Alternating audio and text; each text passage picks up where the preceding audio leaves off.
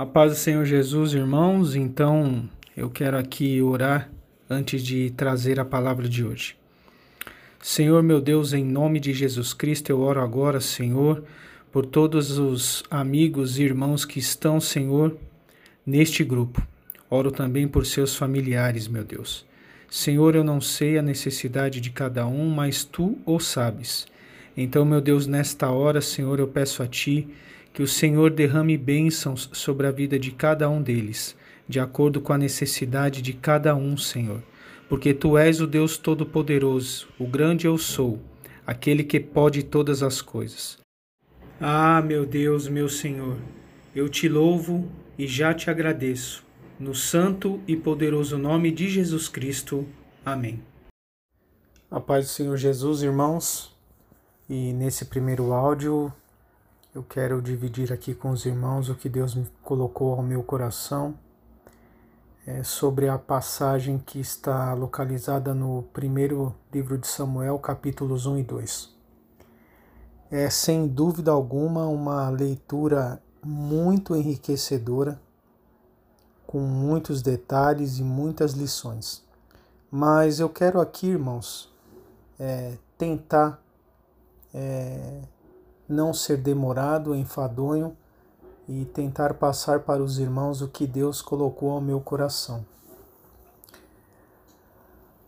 Esse livro de Samuel, capítulo 1, começa retratando a vida de Eucana e mostrando ali que Eucana ele tinha duas esposas, Penina e Ana. E a Bíblia vai nos mostrar que Penina podia ter filhos e Ana não podia. E isso era algo que entristecia muito o coração de Ana. E aqui, irmãos, antes de continuar para o tópico principal, que é o que Deus tocou em meu coração, eu quero abrir só um parêntese aqui. A Bíblia ela nos mostra que Penina, por ter filhos, ela tripudiava sobre Ana. Ela usava de ser uma mulher que podia dar filhos ao esposo para tripudiar em cima da outra que não podia. E aí, esse é um ponto que me chamou a atenção porque quantas vezes, irmãos, nós porventura, porque cada um de nós temos uma habilidade, temos uma destreza em algo, mas também temos alguma dificuldade para realizar algumas coisas, independente do que seja. E quantas não são as vezes que você trabalha ao lado de alguém ali com pessoas ou até mesmo na família, tá, irmãos? Porque esse tipo de coisa pode acontecer em qualquer local, em qualquer lugar. Você trabalha ali do lado de uma pessoa que, porventura, por A mais B, se ela vê que ela pode tirar vantagem de você em alguma coisa, por menor que seja, ela vai fazer. Ou na família da gente, na própria família, muitas vezes, né? Quem nunca, quem não tem aquele tio, aquele primo que gosta de contar vantagem e se sobressair sobre os outros, sobre algum um membro em específico da família? São coisas que existem, não é? E a Bíblia aqui ela está retratando justamente isso. Então isso aí é algo que me chamou a atenção. E Ana, por não dar à luz, a Bíblia vai nos mostrar que ela era uma mulher muito triste por isso. Ainda que Eucana ele fosse um homem reto, ele sacrificasse pela família dele, pelas esposas, e a Bíblia ainda mostra que quando ele sacrificava por Ana, a oferta dele de sacrifício era excelente ao Senhor. Mas ainda assim, por anos e anos, Ana orou e continuava com a madre encerrada. Mas repare, queridos, que a Bíblia vai nos mostrar que Ana ela faz uma oração diferente. Ela ora a Deus, mas ela diz para Deus que se aos olhos do Senhor ela merecesse ser mãe e o Senhor a agraciasse com um filho homem, ela daria o filho dela para Deus, para a obra. Repare que a Bíblia vai falar, a Bíblia trata isso como um voto. Ana, ela faz um voto a Deus de dar algo em troca do que ela necessitava. E é justamente aqui, irmãos, que eu quero chamar a atenção, porque verdadeiramente foi nisso que o Senhor me pegou nessa leitura. Já repararam, queridos, que eu e você muitas vezes, ou por muitas ocasiões que passamos, enfim, necessidades, quando precisamos de alguma coisa, já oramos, oramos, oramos, oramos de novo, oramos mais uma vez e parece que nada acontece? E aí o Espírito Santo de Deus falava ao meu coração: Ei, o que você tem me oferecido em oração além da sua petição? Ei, irmão, como que nós temos nos achegado ao Senhor?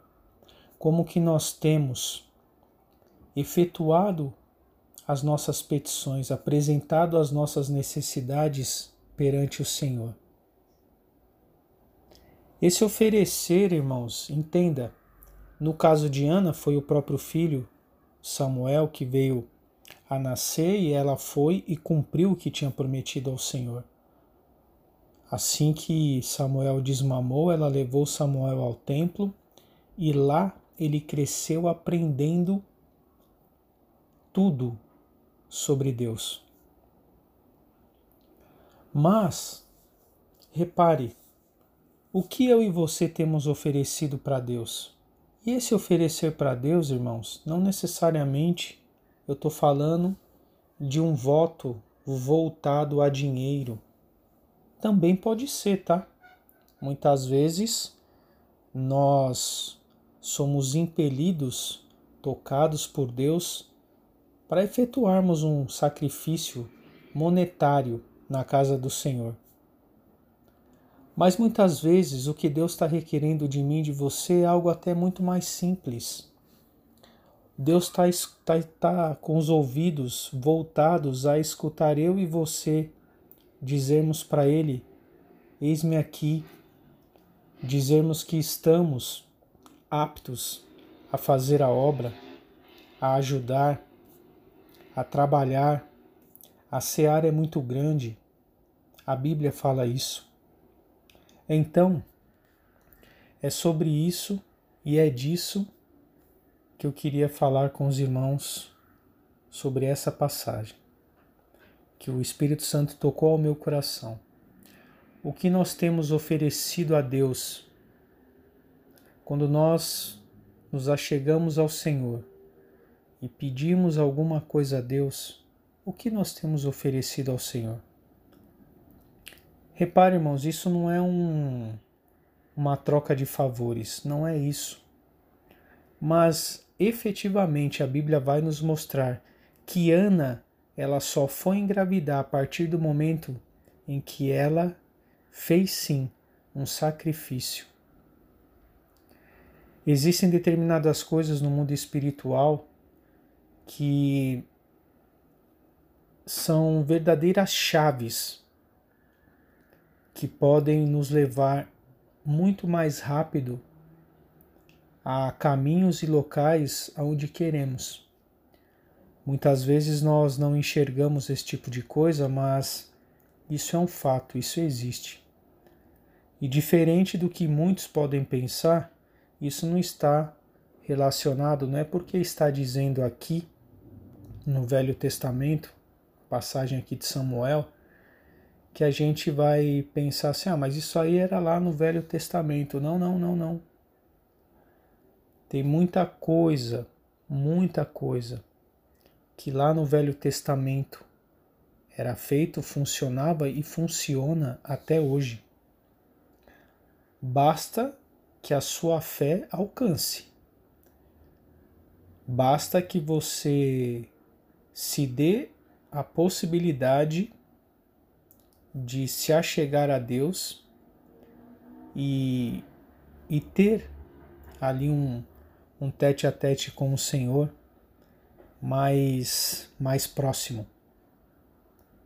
Repare que essa ação de Ana ela vai desencadear, se nós continuarmos a leitura até o final do capítulo, por conta do que Ana ofereceu ao Senhor, que foi o seu próprio filho, o Senhor ele fez uso de Samuel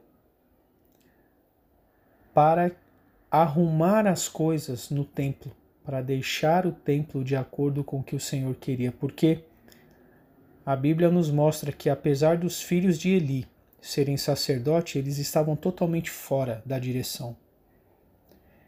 Totalmente fora da direção, e até por isso o Senhor ele se apresenta a Eli falando que tiraria a vida dos filhos e sobre a casa de Eli ainda viria uma maldição. Então veja que muitas vezes o que eu e você podemos oferecer a Deus lá na frente vai ter uma um significado enorme. Talvez eu e você nem imaginemos o que pode acontecer, mas basta darmos um passo em direção ao Senhor, nos colocarmos na posição e com certeza ele saberá o que fazer. Amém, irmãos? Era isso que eu tinha para dividir com os irmãos. Vou trazer o próximo áudio agora. Amém? Deus abençoe. A paz do Senhor Jesus, irmãos, e nesse áudio nós vamos falar um pouco a respeito do que Deus colocou em meu coração sobre a leitura que fizemos do livro de Atos dos Apóstolos no capítulo 5. Interessante Vou só voltar um pouquinho aqui. Ali no capítulo 4, no final do capítulo 4, a Bíblia vai nos mostrar que as pessoas vendiam os bens, traziam o dinheiro aos apóstolos e a Bíblia fala ali que as pessoas elas não tinham dificuldades porque tudo era repartido de acordo com a necessidade de cada um. E aí o interessante é que nós entramos no capítulo 5 e a Bíblia vai nos falar de Ananias e Safira. Casal que resolve então vender os bens para fazer a mesma coisa, não é, irmãos? Para ofertar ali para os apóstolos, enfim, para a obra.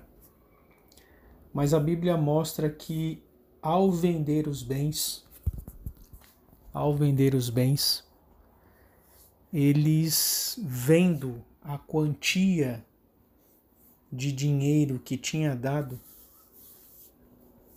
eles então endurecem o coração, retêm a parte do dinheiro e levam apenas uma parte para Pedro, para os apóstolos. E a Bíblia ali vai mostrar que quando Ananias chega Pedro, obviamente, já logo entende que ali não estava toda a quantia que deveria estar. E a Bíblia vai nos mostrar então que após ser indagado, o Senhor ele tira a vida de Ananias.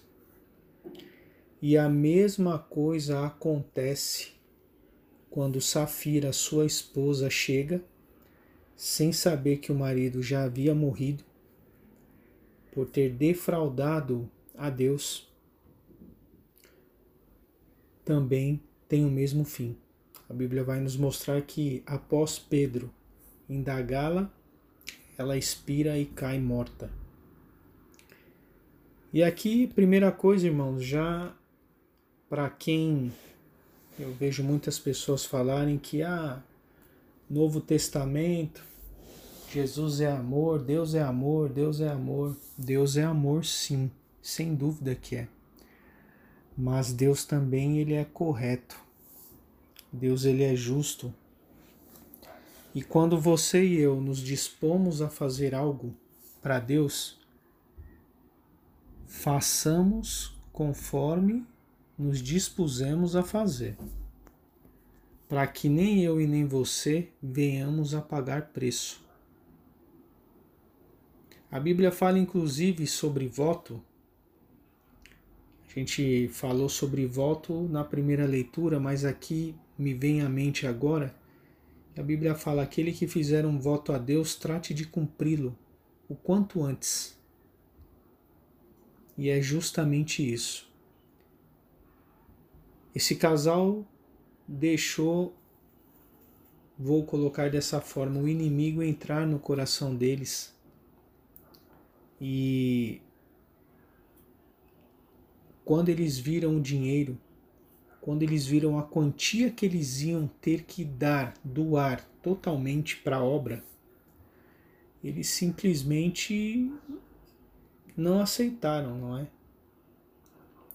Eles, ah, vamos fazer o seguinte, a gente fica com um pouquinho aqui, isso aqui já está de bom tamanho para a gente doar para a obra, para a gente dar lá para os apóstolos. Só se esqueceram que Deus é o olho que tudo vê. E Deus viu o que estava no coração deles. E por conta disso eles perderam a vida. Então, irmãos, que fique que nós tenhamos essa esse cuidado que quando nós nos dispusermos a fazer algo para o Senhor, que nós venhamos a fazer de acordo com o que dissemos que vamos fazer.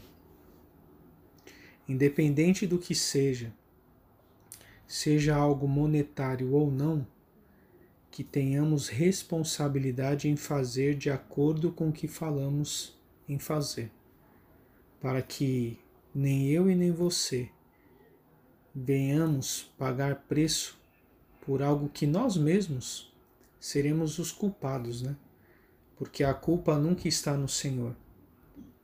Repare, se Ananias e Safira não tivessem, em momento algum, se dispostos, eles tivessem se disposto a vender tudo que eles tinham, entregar, eles talvez não teriam morrido, porque afinal de contas, eles não fizeram o propósito de fazer nada.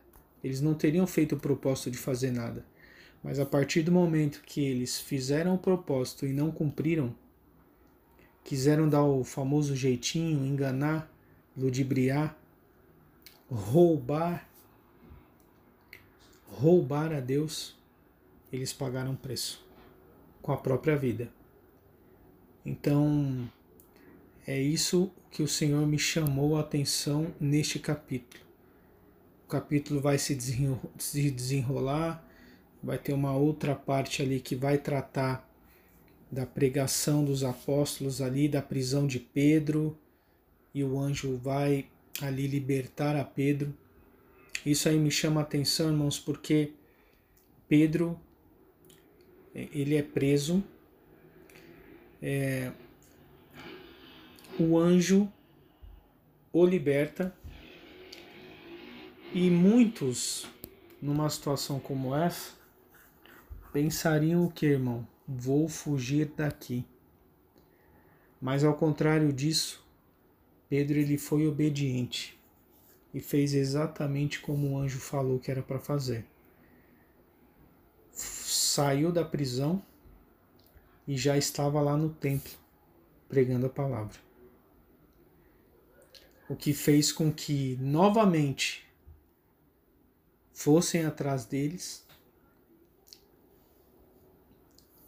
levassem perante o sinédrio mas aprove Deus colocar ali Gamaliel para intervir por eles. e ainda que açoitados, enfim, mas foram libertados. Amém, irmãos? Então era isso que eu queria trazer para os irmãos. Tenham todos uma boa noite. Amém.